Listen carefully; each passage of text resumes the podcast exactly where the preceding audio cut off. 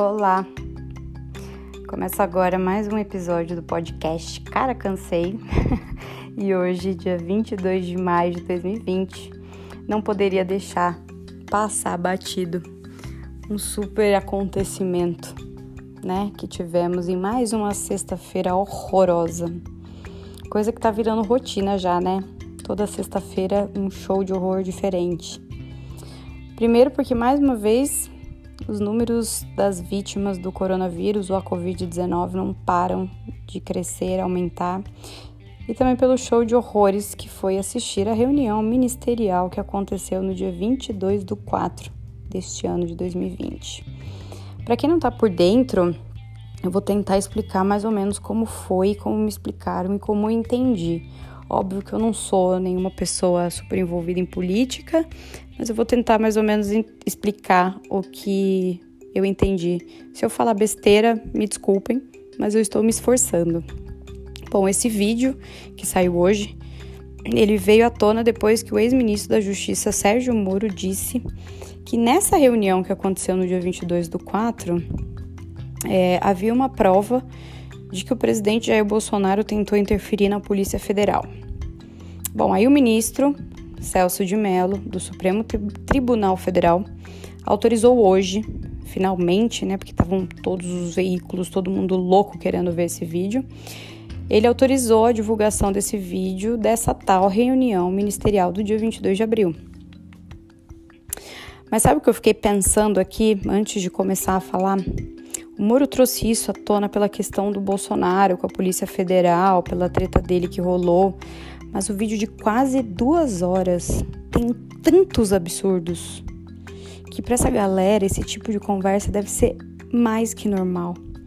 Porque no caso, eu fiquei mais chocada com todo o resto e não sobre os chiliques do presidente, as ofensas, ele, ele querendo proteger os seus pimpolhos, querendo passar um pano em coisas erradas que devem ter rolado e o negacionismo quanto à seriedade dessa pandemia. Isso daí nem me choca mais. Me chocou mais os absurdos que rolou e eu vou comentar alguns para vocês. Então vamos lá, nessa reunião que aconteceu entre o presidente Jair Bolsonaro, seu vice, e alguns outros ministros, alguns não, os outros ministros, no total eram 25 autoridades. Eu não, não vou falar na ordem como aconteceu, eu vou meio que contando a maneira que eu for lembrando. Fiz até umas anotaçõezinhas aqui para falar algumas coisas que eles falaram e que realmente foram absurdas. Mas é claro que a gente começa com o nosso alecrim dourado, que é o presidente Jair Bolsonaro. Então, como eu falei, tudo que eu ouvi, eu já esperava vindo desse homem, que não passa de um psicopata para mim. Afinal, não foi a primeira vez que eu vi ele xingando. Nessa reunião que aconteceu, que foi gravada, ele xingou, ofendeu governadores e prefeitos assim de uma maneira bem bizarra. Tanto que ontem ele estava lá, bandeira branca com o Dória, sabendo já que esse vídeo viria à tona. Assim, eu achei bem bizarro. E ele detonou governadores e prefeitos que não seguem os absurdos que ele prega. Também não me surpreendi né? O fato dele querer passar um pano para os filhos deles, que são os malucos e perigosos, que nessa reunião ele também fez isso. Ele também falou nessa reunião que ele tem contatinhos por fora com a polícia e com militares. É óbvio, né? A gente não precisa ser morar em Nárnia para imaginar isso. E claro que ele minimizou a Covid-19, meteu a boca na OAB, falou também sobre a pressão que ele sofreu para mostrar os exames que ele tanto resistia em mostrar que abrir o impeachment por causa disso era babaquice. Oi? Meteu a boca na imprensa para variar, mais uma vez, e entre outras grosserias sem fim que o cara é expert, né? É engraçado que ele fica, né, Deus acima de todos e, né? Mas assim, adora falar um palavrão. Bom, não é novidade que esse cara, na minha opinião, ele é detestável e desumano. E para mim, quem apoia ele é da mesma laia. Mas aí, nessa reunião, é, começou a ter um efeito cascata. Porque para mim é muito nítido que quando um escroto fala, os outros escrotos se encorajam e seguem pelo mesmo caminho. Isso não só na política, na vida mesmo, né? Quem nunca viu, né? Um escroto na balada tomar uma atitude e os amigos escrotos irem junto. Eu, pelo menos, já vi várias vezes. Então, eu vou falar sobre alguns, não tá na ordem, né? Como eu comentei, porque eu vou falar a maneira que eu for lembrando. É, um dos que todos me chocaram, né? Mas um que me chocou demais foi o ministro da Educação. Eu não sei falar o nome dele, tá? Mas é Abraham Weintraub, alguma coisa assim. Ele falou muitos absurdos, como que os vagabundos, os ministros do STF deveriam ser presos, que ele odeia o termo povos indígenas ou povo, povo cigano, que só tem um povo nesse país. E aí ele falou que eu até anotei aqui: se você quiser, quer. Se não quer, sai de ré. Ah, que maravilhoso, né, gente, para um ministro da educação falar. É bem o tiozão do, do pavê. É pavê ou para comer? Ele também falou que tinha que acabar com esse negócio de povos e privilégios. Ele falou isso. O ministro da Educação falando isso. Isso daí para mim é tão grave, é tão grave porque um, para mim, um, um, o principal problema do Brasil, a base é a falta de educação. Eu não estou falando de educação de geografia, física, não, educação mesmo. E a gente tem um ministro desse. E aí eu fico com vontade real de arrancar o cabelo, sabe? Porque aí que a gente não vê mais futuro para todos os outros assuntos que a gente tem tantos problemas, né? Aí depois veio o ministro do Meio Ambiente, Ricardo Salles, falando que eles tinham que aproveitar que o foco de todos, a mídia, né, veículos, comunicação, estava na pandemia do coronavírus e eles podiam deixar a boiada passar e mudar todo o regramento, simplificar normas sobre o meio ambiente. Cara, se existe um cara mais anti planeta Terra, anti meio ambiente, esse cara é esse ministro, Ricardo Salles. Acho que não tem pessoa pior do que ele para esse cargo. Ele é extremamente passivo, ele ah, tá queimando lá, a culpa é dos fulanos, foi o índio que botou fogo. E com certeza ele deve ganhar alguns bons cascalhos aí, né? Das árvores que caem por ser tão antinatureza e planeta Terra. A gente sabe, né, que lá na, nas quebradas do norte, é, os garimpeiros, essa coisa, movimenta uma grana federal. Então, sei lá, não consigo entender. Também teve o ministro da Economia, o senhor Paulo Guedes, falando sobre plano Marshall, dizendo barbaridades sobre a China. Ai, meu Deus, que eles precisam aguentar o que acontece entre os dois países, né? Porque realmente, de fato, a China é muito importante, né, para o Brasil e que, assim, inclusive eu tô pensando aqui, eu tô ansiosa para ver o que, que, vai rolar depois disso, porque com certeza o governo da China e, e, muitas empresas da China não vão gostar nada, nada, nada do que ele falou. Até mesmo porque o Bolsonaro tava calado ali, olhando, fazendo meio que sim com a cabeça, e quem cala consente, né? Falou descaradamente, nem, nem, nem se preocupou. Ele também falou, né, que os pequenos empresários só dão problema, que tem que focar nos grandes. E aí também ele falou sobre uma coisa muito bizarra de mandar em torno de um milhão de jovens para quartéis brasileiros por 300 reais mensais, que é o valor do Bolsa Família. Assim, para mim, bizarro. Bizarro, assim, tipo, quartéis para os jovens, para eles serem militares. E é isso mesmo que eu tô pensando? Ah, ele também falou que tinha que privatizar logo o Banco do Brasil, porque o Banco do Brasil, anotei aqui também, não é tatu e nem cobra, não é privado nem público. E que o Banco do Brasil não dá para fazer nada. O que dá para fazer é com a Caixa e com o BNDES. Bom, nessa hora eu bem queria ver a carinha das pessoas é, que tem CNPJ, né, que são MEI ou ME, ou são empresas pequenas, é, e que querem tanto pertencer, fazer parte a uma elite escrota, que não vira nada, sabe? Eles só querem apoiar a frase do presidente de que a economia não pode parar. Eles se consideram empresários, eles se consideram a roda viva do, do país. Só que não, né?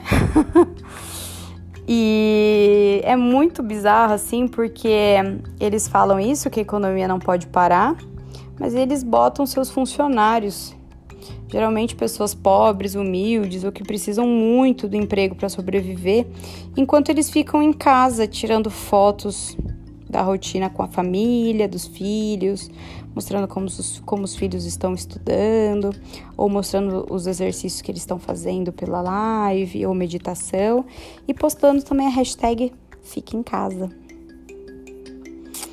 Eu queria ver a reação desses empresários, entre aspas, né? Que se acham o velho da van ou o velho do madeiro, mas que na verdade ficou muito nítido que o governo não tem interesse neles. Queria muito ver a cara de muitos. Eu conheço muitas pessoas que se acham super empresários e que acham que rodam a economia do, do Brasil. Eu queria ver. Deve ter rolado uma cara curiosa.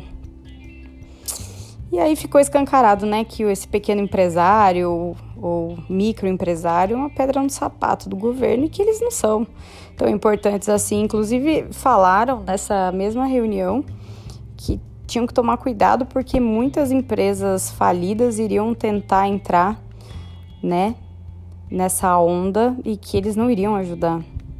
Bizarro.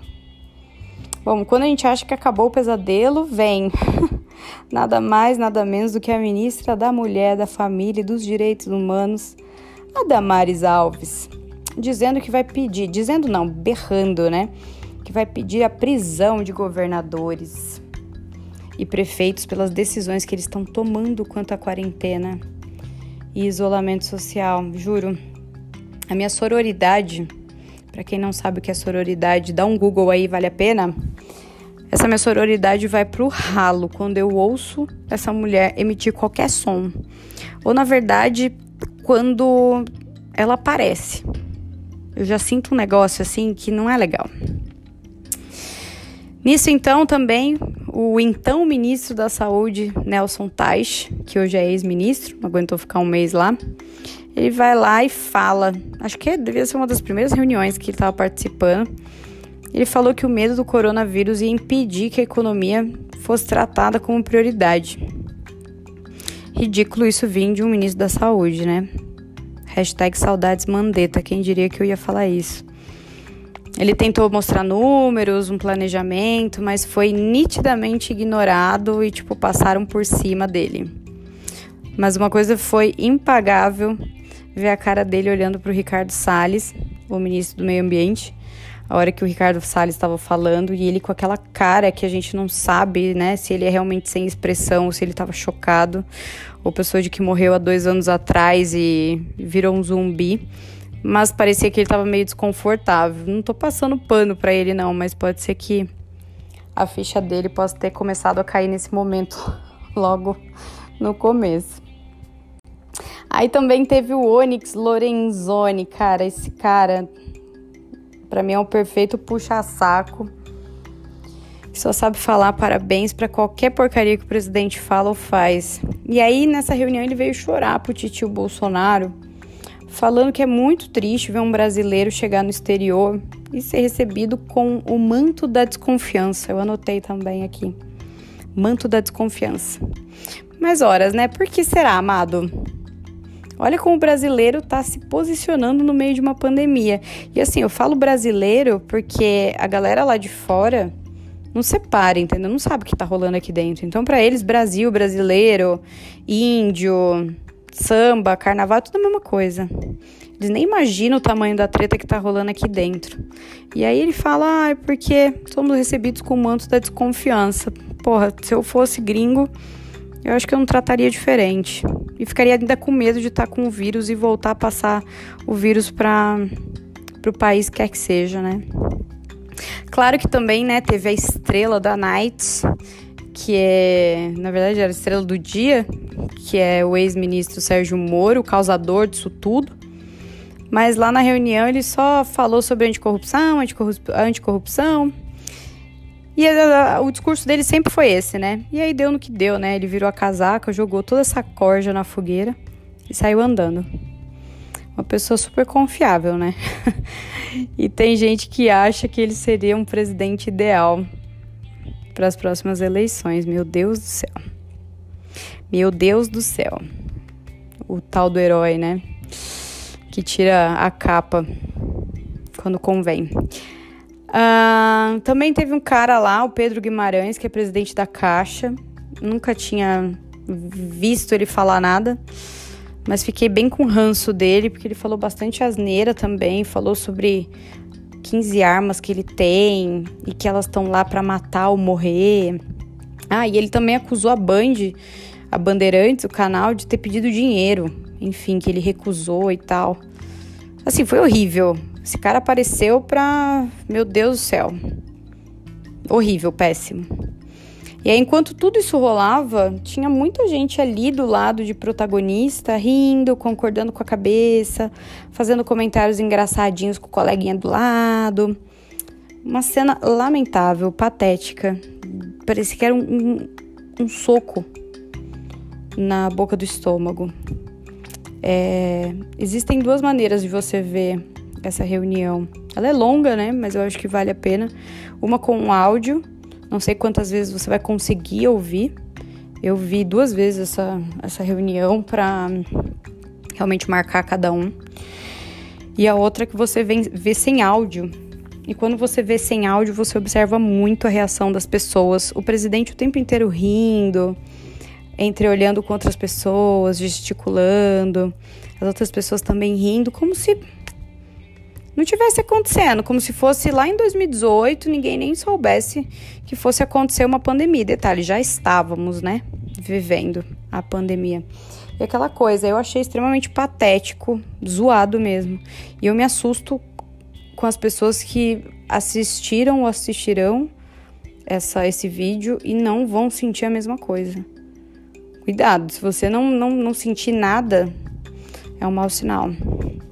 Parecia, sabe aquele perfeito encontro é, de boteco de quinta categoria com os mafiosos, entre aspas, aqueles caras que são os puxa-saco da pessoa que tem o poder, no caso era o presidente, aquela lambeção, né? Todo mundo rindo, os tiozão do pavê.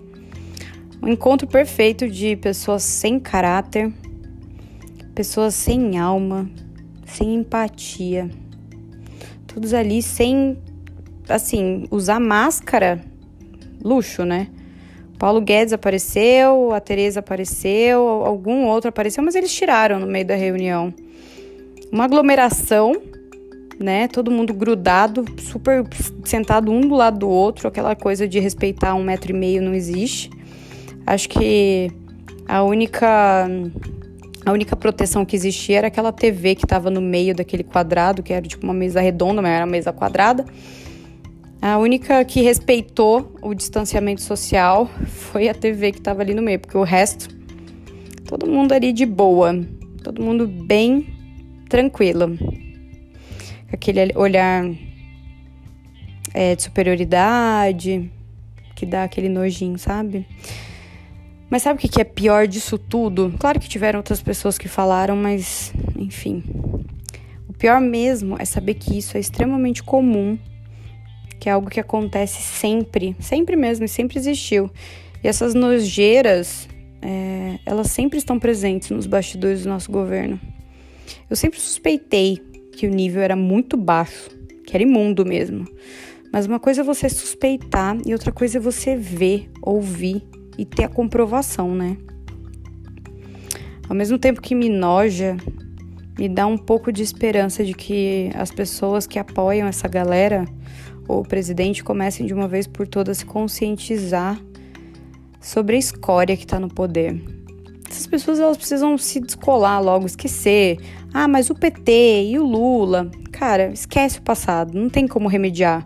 Aconteceu, aconteceu, corrupção aconteceu. Mas vamos lembrar também que o PT não governou sozinho, né? Quando tava o Lula ou a Dilma, tinham outros partidos ali também, não era uma totalidade 100% de PT. Então, assim, todo mundo ali tem o seu dedinho de culpa, né? Teve muita gente de outros partidos que participou desse esquema de corrupção. Então, ah, ah, mas foi o Lula que articulou, foi o Lula o mandante, o Lula, mas assim, né? Quando um não quer, dois não faz. Então, teve muita gente que curtiu a ideia ali, né? A gente já sabe. Mas assim, voltando, sem querer, eu não sou petista, não sou esquerdista, não sou nada. Mas eu acho que nesse momento que nós estamos passando, a gente precisa esquecer esse passado e olhar para o presente, cara. Porque assim, não tem nem como a gente olhar para o futuro se a gente não resolver o presente. E principalmente não se contentar com essa baixaria que está acontecendo bem debaixo dos nossos olhos. As pessoas que continuam indiferentes depois de ver esse vídeo, e aposto que tem muitas pessoas que nem vão se interessar em ver, afinal é muito mais legal estar preocupado em passear no mercado, em fazer uma corrida na rua, sem máscara, ou sair para pegar um boy de assim de anão, do que ver uma cambada de políticos falando sobre coisas que muitas vezes a gente nem entende. E é justamente isso que eles querem, que a gente não entenda o que eles estão falando. Só que a partir do momento que a gente não entende, a gente não consegue cobrar. É... Mas é nosso dever fazer com que eles falem fácil e que a gente entenda, porque eles devem satisfação a gente. Afinal, de maneira democrática, as pessoas elegeram quem está no poder e indiretamente também as pessoas que foram nomeadas por elas para os ministérios, por exemplo. Por isso que é tão importante a gente começar a entrar mais nesse assunto de política, por mais chato que seja, por mais complexo que seja, a gente precisa entender o básico, independente da sua idade ou em quem você votou nas últimas eleições. Tem um monte de gente que votou, votou no Bolsonaro, mas não entende absolutamente nada. Não sabe nem que, se você quiser, você consegue fazer, abrir um pedido de impeachment. Você pode ter votado no atual presidente, estar arrependido, mas não quer falar sobre o assunto por, por orgulho. Mas sempre vale estudar para entender e para cobrar. Não é porque ele ganhou que tá tudo certo, não. Ele tem que cobrar. Se ele apresentou um plano, ele tem que cumprir. Ou até mesmo se você votou em outra pessoa, também precisa cobrar. Mais ainda, quem está hoje no poder. É, hoje a gente não tem mais essa desculpa de que é difícil entender política. Ela é complexa, sim. Mas tem tantas pessoas, principalmente na internet, falando sobre o assunto, que vale a pena parar, pensar e se interessar. Inclusive, eu super recomendo é, um canal que é da Gabriela Prioli. Ela é jornalista da CNN, é uma loira, super inteligente. Ela teve uma iniciativa junto com a cantora Anitta, onde elas começaram a fazer lives falando o básico do básico da política. E muitas coisas que nem eu sabia, que é muito fácil, né? Porque eu nunca me interessei de fato pela política. Sempre achei um porre. É, Para os moralistas né, de plantão ou odiadores recalcados, podem ficar tranquilos ou tranquilas que a Anitta não vai rebolar sua bela bunda no vídeo sobre política, o que é uma pena. Afinal, ela sou suspeita para falar dela como mulher, como empreendedora, empresária, mulher de sucesso e tudo mais. Mas o vídeo ficou muito legal. Você pode ver no canal da, do YouTube da Gabriela Prioli. E sem contar os outros muitos vídeos que ela faz lá e ela sobe. É incrível mesmo, vale muito a pena. Ela fala de uma maneira super descomplicada, fácil. E é legal porque se a gente não entende alguma coisa, a gente pausa, a gente volta até entender, né? E ela fala de uma maneira bem descolada, é bem legal. Outra pessoa que faz um conteúdo super inteligente é a Maria Bup, ou a blogueirinha do fim do mundo. Talvez vocês já tenham visto aí no, no Instagram, principalmente. Porque ela tá lá no Instagram, ela é uma atriz. O arroba dela é Maria Boop, B-O-O-P. E ela sempre faz vídeos ironizando de uma maneira muito real todos os absurdos que estão acontecendo. Ela é mais de esquerda, ou ela é de esquerda. Ela é atriz, ela fez uma série da Bruna Surfistinha, mas isso não desvalida o trabalho maravilhoso que ela está fazendo agora. Ela é uma atriz e independente do papel que ela atue ou ela represente, representa, não, não minimiza o conhecimento dela ou o talento dela para falar sobre a atualidade política de uma maneira muito particular e eu super recomendo porque é muito bom. Fora isso, tem um outro cara, esse daqui é. Eu sempre falei muito mal dele, mas que ele tá desempenhando um bom papel, principalmente no Twitter, que é o Felipe Neto. Pois é, eu me tornei a pessoa que segue o Felipe Neto no Twitter e tá olhando e falando, porra, tá mandando bem, menino. É, se, ele, se o que ele faz é armado ou não, tem um monte de gente falando, ah, mas ele é oportunista, eu não sei, cara. Mas ele tá fazendo um bom papel, ele tá trazendo boas discussões e eu tenho muita esperança de que ele consiga falar com as pessoas mais jovens. Eu sempre dou uma olhada ali nos comentários, eu vejo o que ele tá postando. E eu acho que ele está conseguindo trazer esse lance de política para a discussão. Então, tem essas três pessoas que eu super recomendo: Gabriela Prioli, a Maria Bulp e o Felipe Neto. Ó, cada um numa rede social: a Gabriela no YouTube, a Maria no Instagram e o Felipe Neto no Twitter. E aí, gente, é aquilo lá, independente se for de direita, de esquerda, o comunismo, sindicalismo, fascismo, lulismo, bolsominion, blá, a questão é, a gente chegou em um ponto que não dá mais. A gente não merece viver mais esse pesadelo. Viver para ver esse tipo de baixaria, como foi esse vídeo que saiu hoje, de ver de maneira tão escancarada o esgoto que é a política brasileira. A gente precisa cobrar, a gente precisa exigir mudanças no presente e principalmente, mais do que economia, política, o que for, a gente precisa cobrar saúde, gente. Saúde.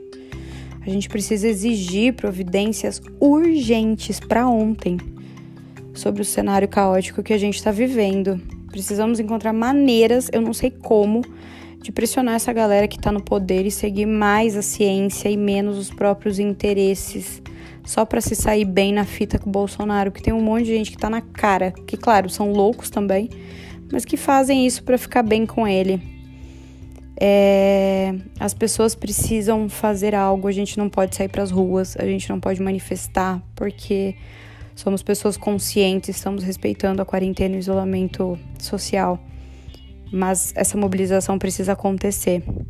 A não ser que você queira mesmo ficar no fim da fila para tomar vacina contra a Covid-19, porque é isso que estão falando que o Brasil está lá no final da fila para receber a vacina, graças a esse comportamento irresponsável que os nossos governadores, o nosso presidente está tá tomando. A não ser também que você queira pagar para ver e perder pessoas amadas ou ficar doente e até mesmo com aquela sensação de medo de morrer. Eu conversei com algumas pessoas que tiveram o corona e elas falaram que em, algum momento deu aquela apreensão. Inclusive, eu vou trazer uma pessoa é, que está com corona para falar aqui no podcast. E outras pessoas falaram que em alguns momentos dava aquela sensação de medo de ansiedade por vai que eu tenha os piores sintomas e né, a carga viral esteja extremamente alta em mim. Isso eu acho que além de, de trazer problemas, os sintomas físicos, né, é a questão do psicológico. E isso deve ser uma coisa maluca, né? Então, como eu não quero, né, ficar no fim da, da lista da vacina, ou perder pessoas amadas, ou até mesmo ficar doente, ou até mesmo morrer por causa desse vírus, eu tô me mobilizando como eu posso para ajudar essa discussão e principalmente cobrar por todas as mortes que aconteceram e brecar esse futuro macabro que pode vir por aí. O momento, gente, é de pensar no presente e mudar o presente. O que a gente fizer hoje vai transformar o nosso futuro. O nosso futuro, ele vai ser consequência do nosso presente. Pensem nisso. Bom, por hoje é isso. É, eu tô fazendo alguns planejamentos aí do que, que pode vir mais adiante. Mas a gente segue conversando e tenho consciência. E claro, hashtag fique em casa. Quem pode, fique em casa. Não dá sorte pro azar, não. Tá bom? Um beijo grande, se cuidem e é isso.